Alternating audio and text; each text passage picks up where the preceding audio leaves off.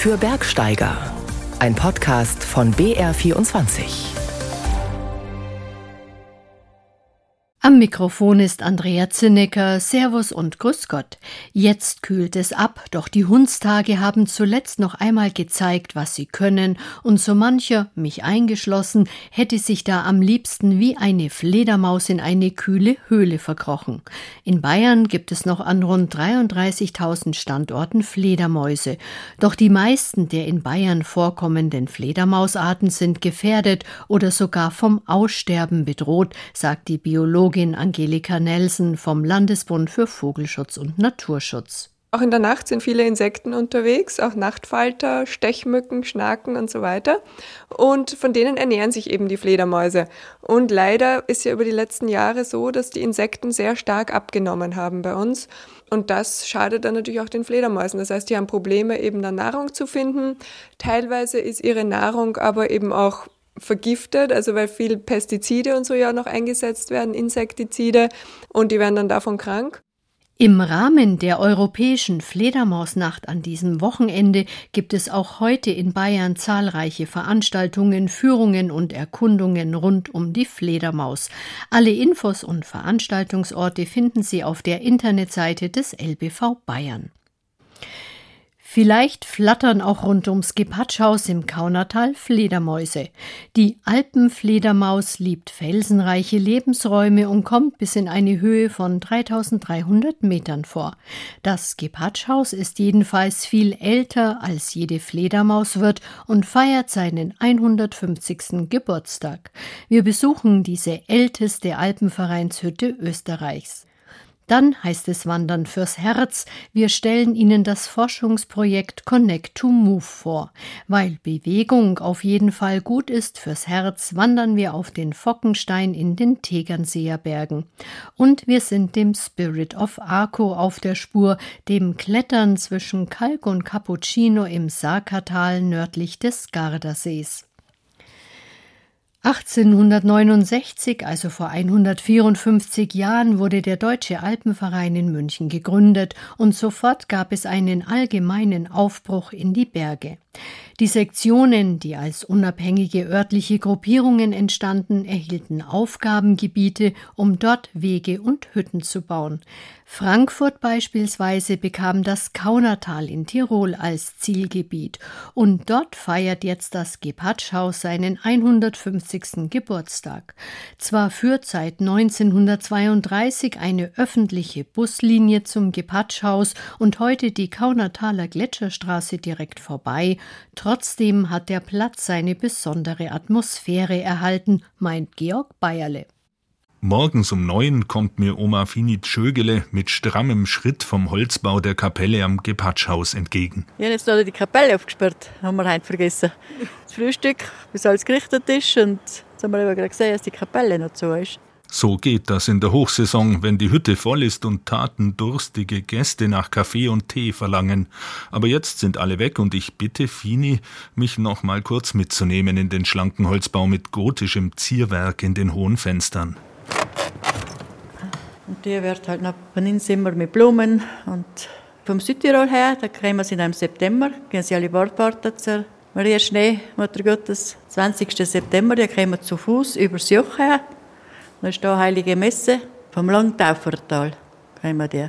Einige Jahre nach dem Gepatschhaus wurde diese stimmungsvolle Andachtshütte auf eine Ecke des Felsbuckels gebaut, den die Gletscherzunge des Gepatschferners hier einst abgehobelt hat. Die größte Besonderheit befindet sich hinter dem Altar. Das sind die Zimmer in der Kapelle. aber schön, nicht? Kalt, aber gemütlich getäfelte Bergsteigerzimmer, so wie die Kapelle selbst aus dem Holz von Zirben, die hier überall oft Jahrhunderte alt wachsen. Sie geben dem Platz auf 1900 Meter Höhe seinen besonderen Charakter und liefern Fini Tschögele den Rohstoff für lokale Köstlichkeiten. Zirbenzapfen kann man gut Zirbenschnaps machen. Oder Zirbenlimo haben wir jetzt so probiert. Geht auch sehr gut. Das ist keine alltägliche Hauswirtschaft hier oben, die die Familie Tschögele aus dem nahegelegenen Fließ im Inntal hier aufgezogen hat. Treibende Kraft ist Enkelin Lena, die im Juni gerade zur Saisoneröffnung ihr Abitur geschafft hat. Meine Goti, also meine Patentante und ich, haben wir gesagt, schauen wir einmal eine neue Herausforderung, starten wir nachher. Und ich bin als Kind auch schon viel da gewesen, klettern und wandern. Und dann hat man da einen anderen Bezug auch dazu. Gell? Lena schleppt und stapelt gerade Getränkekisten, nicht gerade eine Frauenarbeit. Gibt's Frauenarbeit? Ist eine andere Frage. Saftkiste stapeln, Weinkiste? Nein, ist so. Aber gefallen sind es einmal. Es ist da ganz besonders, man lernt viele Leute kennen. Es ist viel Arbeit, soll auf alle Fälle, aber ich denke, wenn man tut es gerne, dann passt es auch. Auch ihr gefällt der Platz auf dem Felsbuckel mitten zwischen den Naturgewalten, den die Erbauer des Gepatschhauses vor 150 Jahren klug gewählt haben. Sehr sicher auch für die Leute früher, die, die da übernachtet haben. Es sind ja viele Muren da, wo runtergehen und Lawinengefahr ist auch da. Aber wie du siehst, auf dem Rücken, da kann einem nicht so viel passieren, außer wenn ein Sturm ist, so wie vor zwei Wochen bei uns, wo die Bäume umfliegen wie Zahnstocher. Ein Gewittersturm im Juli hat tatsächlich reihenweise 250 Jahre alte Zirben um die Hütte herum entwurzelt. Glücklicherweise ist nichts passiert und es sind auch genug stehen geblieben, dass der Platz seine besondere Naturschönheit bewahrt hat. Sehr idyllisch, finde ich. Und auch wenn es nicht der Straße ist, ist das eigentlich ein eigener Platz, finde ich. Wie schon vor knapp 100 Jahren kommt zweimal am Tag der Bus herauf. Es ist die schönste Art der Anreise für echte Alpentouren im Gebiet, die die Hüttenwirtin trotz ihres jungen Alters bestens kennt. Mit drei bin ich zum ersten Mal vom Gebatschhaus, alles zu Fuß, rein in die Gletscherzunge, hinauf auf Oberbirg und dann runter wieder. Und dann hat es da einen Kaiserschmarrer gegeben und das sind Sachen, die mir in Erinnerung geblieben sind und einfach schön sein. Da hat mir ein kleines Seil angehängt und dann hat er gesagt, so, jetzt gehen wir wandern. Dann ist man da schon motivierter. Seitdem bin ich zu Hause die Gas, sagen sie jetzt einmal. Um ihre Berggors-Natur auszuleben, muss sich Lena noch bis 20. September gedulden. Bis dahin hat das Gepatschhaus geöffnet. Einstweilen berät sie die Gäste bei der Tourenwahl. Die typische Tour ist die von uns auf die Raue Kopfhütte oder aufs Brandenburger Haus oder einfach Gletschertouren gehen. Es ist halt sehr beliebt und finde ich auch cool, weil es einfach nicht so weit ist. Jetzt bewirte ich halt die Leute da mit meiner und mit meiner ganzen Familie und umso mehr freut man sich dann auf den Herbst, wenn man selber dann gehen kann. Ein Ziel ist, auf die Rauenkopfhütte nochmal zu gehen, aufs Ölgrumjoch. Halt die Klassiker. Vielleicht auch nochmal Weißseespitze. Bewegung ist gesund, auch am Berg. Aber wie schwer wird eine Tour und wie stark belastet sie das Herz? Mit dieser Fragestellung haben sich Wissenschaftlerinnen an der TU München beschäftigt. Connect to Move, Wandern fürs Herz heißt ihr Projekt. Sie haben einen Bergfit-Test entwickelt, mit dessen Hilfe jeder seine Leistungsfähigkeit realistisch einschätzen soll.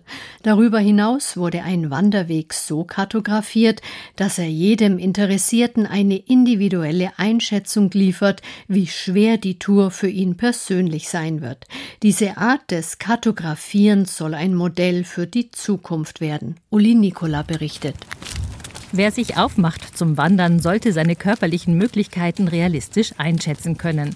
Denn Herz-Kreislauf-Probleme belegen bei tödlichen Bergunfällen den ersten Platz. Doch die meisten Menschen halten sich selber für fit. Man nimmt nicht so zu so leicht, ne? man nimmt eher ab, wenn man läuft. Treffen Sie irgendwelche Vorkehrungen jetzt auch bei Hitze oder bei Steigungen in Sachen Herz? Ja, ich mache ungefähr so fünf Kilometer die Stunde. Eine gute Geschwindigkeit, die nicht so belastend ist. Stimmen das subjektive Empfinden und die Realität auch tatsächlich überein? In zwei Modellregionen, dem Chiemgau und im Salzburger Land, können Besucher und Einheimische zu Fuß einen kostenlosen Bergfit-Test machen. Initiiert wurde er von Birgit Böhm, Habilitantin am Lehrstuhl für präventive Pädiatrie an der TU München. Man misst dann auf der 1 Kilometer Strecke die Dauer, die man gebraucht hat und Einflussfaktoren sind eben noch das Alter, Größe, Gewicht der Person und ob sie Raucher sind oder Nichtraucher.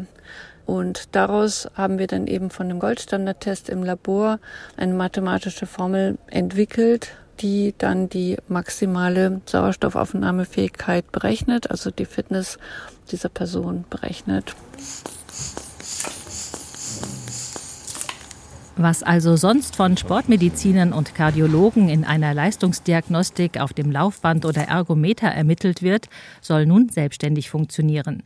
Am besten bringen die Wanderer dazu eine Fitnessuhr oder Pulsuhr samt Brustgurt mit auf die Teststrecke oder eine Smartwatch oder ein Smartphone. Man kann sich auf unsere Projektwebseite Connect to Move einloggen und man kann dann seine Daten eingeben und wir haben einen Tachometer gebaut. Das heißt, Sie haben dann so eine Nadel, die ausschlägt in einen grünen, gelben oder roten Bereich. Also grün, fit wie ein Turnschuh, gelb, da geht noch ein bisschen was und rot, die Fitness kann noch deutlich verbessert werden. Der Bergfit-Test liefert also eine erste Einschätzung. Darüber hinaus tun sich manche Menschen schwer, eine Wanderroute richtig zu bewerten. Wie steil wird das Gelände sein oder wie lange braucht man, um 700 Höhenmeter bis zur Berghütte aufzusteigen? Deshalb verfolgt das wissenschaftliche Projekt Connect to Move Wandern fürs Herz noch einen weiteren Ansatz. Wir haben eine weitere 8 Kilometer Teststrecke entwickelt und haben daraus dann herausgearbeitet, wo sind schwierige Stellen auf dem Wanderweg zu erwarten und prinzipiell dann auch einen acht Kilometer Wanderweg neu kartografiert, indem wir dann diese Karte digitalisiert haben und in grüne, rote und gelbe Zonen eingeteilt haben, so dass sie dann praktisch veranschaulicht bekommen haben, wo sind schwierige Strecken. Diese Art des Kartografierens könnte auf viele Wanderregionen ausgeweitet werden. Daher hat Birgit Böhm dieses Konzept kürzlich dem Deutschen Alpenverein und dem Kuratorium für alpine Sicherheit vorgestellt. Denn grundsätzlich ist das Wandern eine gute Gesundheitsvorsorge. Es kann beispielsweise der Arteriosklerose vorbeugen, also den schädlichen Ablagerungen in den Blutbahnen. Denn Wandern sei ein gutes Intervalltraining, sagt Birgit Böhm. Beim Bergaufgehen ist es anstrengender, man kommt ins Schwitzen, man atmet tiefer, der Herzschlag wird schneller und die ganze Aktivität ist intensiver. Und beim Bergabgehen ist es leichter, der Körper erholt sich, Herzfrequenz geht wieder runter und so muss eben das Herz-Kreislauf-System die ganze Zeit sich auch anpassen an diese unterschiedlichen Intensitäten. Und das geschieht halt beim Wandern eigentlich spielerisch, vielleicht auch ohne, dass man besonders was dazu tun muss. Deshalb will das Modellprojekt der TU München möglichst viele Menschen zum Wandern ermuntern und gleichzeitig sensibilisieren, sich nicht zu überlasten. Das gilt vor allem für Männer ab 35, die statistisch gesehen in den Bergen eher unter Herzproblemen leiden als Frauen. Wandern ist gut fürs Herz und so geht es jetzt auf den Fockenstein in den Tegernseer Bergen und zwar mit öffentlichen Verkehrsmitteln, was den Vorteil hat, dass man an einem Ort starten und an einem anderen wieder in den Zug einsteigen kann. Marlene Thiele ist mit Bahn und Bus nach Bad Wiessee gefahren, auf und über den Fockenstein gewandert und dann von Lengries mit dem Zug zurückgefahren und sie war nicht allein unterwegs. Was gibt es Schöneres, als Besucher aus den flachen Teilen des Landes für unsere bayerische Bergwelt zu begeistern? Heute ist es Nils, ein alter Schulfreund, der in Berlin wohnt. Seine letzte Bergwanderung liegt einige Monate zurück. Ich war letztens auf dem höchsten Berg, den höchsten natürlichen Berg von Berlin, 110 Meter. Habe ich ein bisschen trainiert schon mal hierfür. Wir starten heute in Bad Wiessee. Das Ziel ist der 1564 Meter hohe Fockenstein. Den wollen wir überqueren und dann anschließend von Lengries aus wieder zurück nach München fahren. Das erste Stück führt über eine breite Forststraße. Neben uns plätschert ein Bach. Der Weg steigt sanft an, wird dann aber steiler. Zum Glück. Schließlich müssen wir heute fast 1200 Höhenmeter überwinden. Uns kommen einige Wanderer entgegen, darunter Anton und Marga aus Baden-Württemberg. Wir waren oben auf der Aueralm. Da ist es wunderschön, da sieht man die ganze Parkette. Es gibt einen Teller mit Speck und Käse und viele Sachen. Bis zur Aueralm brauchen wir noch etwa eine halbe Stunde, sagt Marga. Sie hat recht. Wir erreichen unser Zwischenziel pünktlich zur Mittagszeit. Die große Sonnenterrasse ist gut gefüllt. Viele wandern nur bis hierher. Ich gehe zum Selbstbedienungstresen. Hier verteilt der 21-jährige Tom Getränke, Kuchen und Schöpfgerichte. Die Hütte gehört einem Bauern in Holz unten. Die haben wir gepachtet seit Minimum zehn Jahren. Ich glaube, es sind 13, 14 sind schon. Toms Familie bewirtschaftet die Hütte ganzjährig und versorgt außerdem die Kühe, die jetzt rund um die Hütte grasen. Nils und ich hören ihren Glocken zu, während wir Würstchen mit Kartoffelsalat und Kuchen essen. Dazu gibt's für jeden einen Russ. Das Essen war erstaunlich gut und das Russ schmeckt mir auch sehr gut. Ich hätte nie gedacht, dass man Weizenbier so kombinieren kann. Der Russ, natürlich. Aber das kriegen wir schon noch hin. Wichtiger ist jetzt erstmal unser Ziel.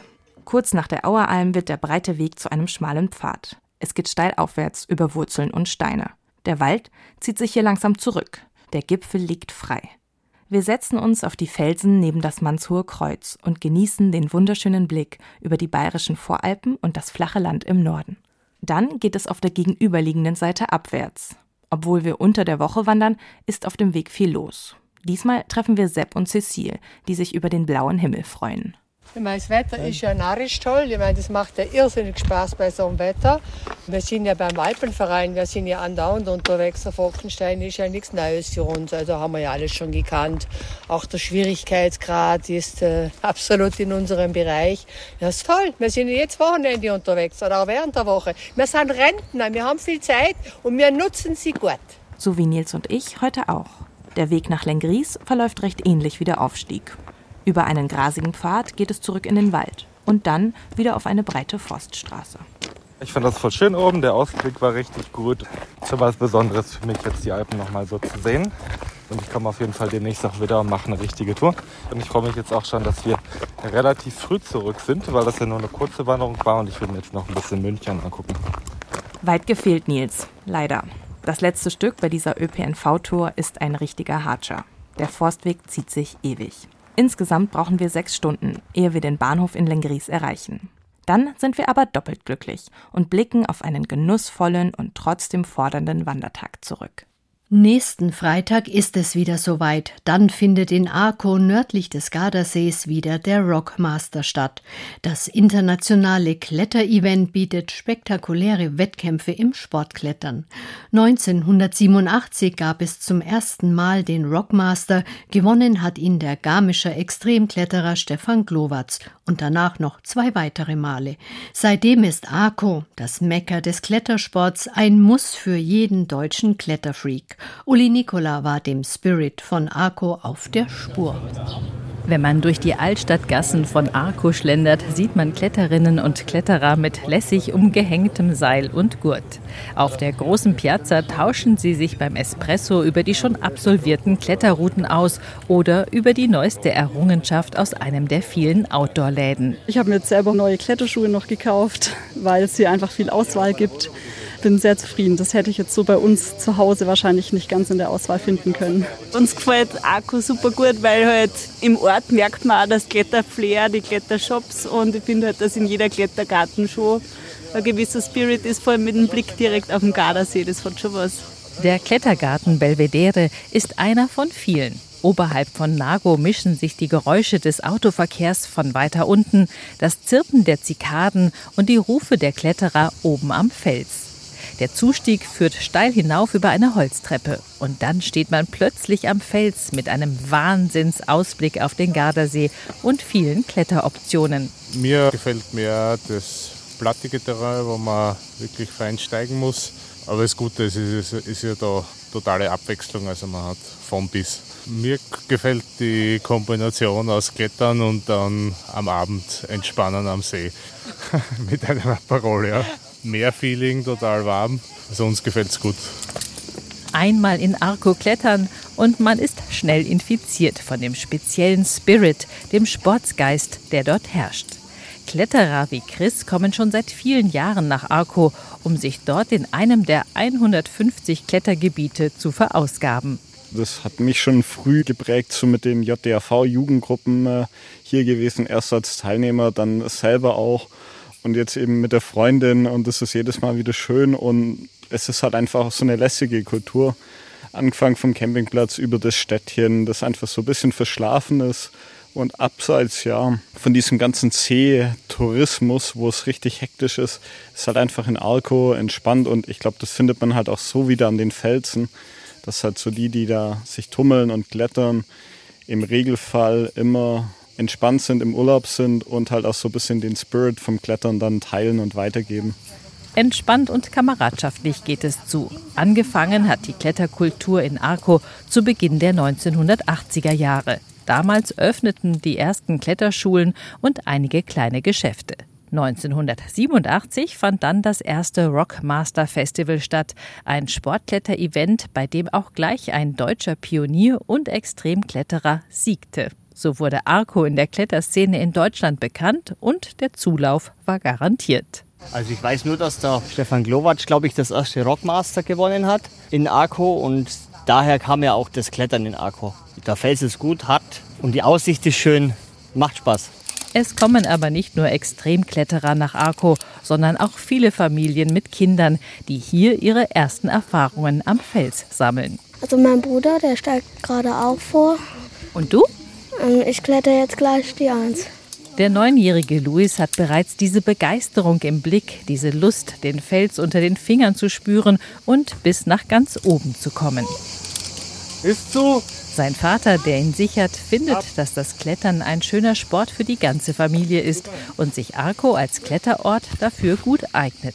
Weil er einfach so viele Möglichkeiten bietet. Von Klettern über Klettersteige gehen, Wandern.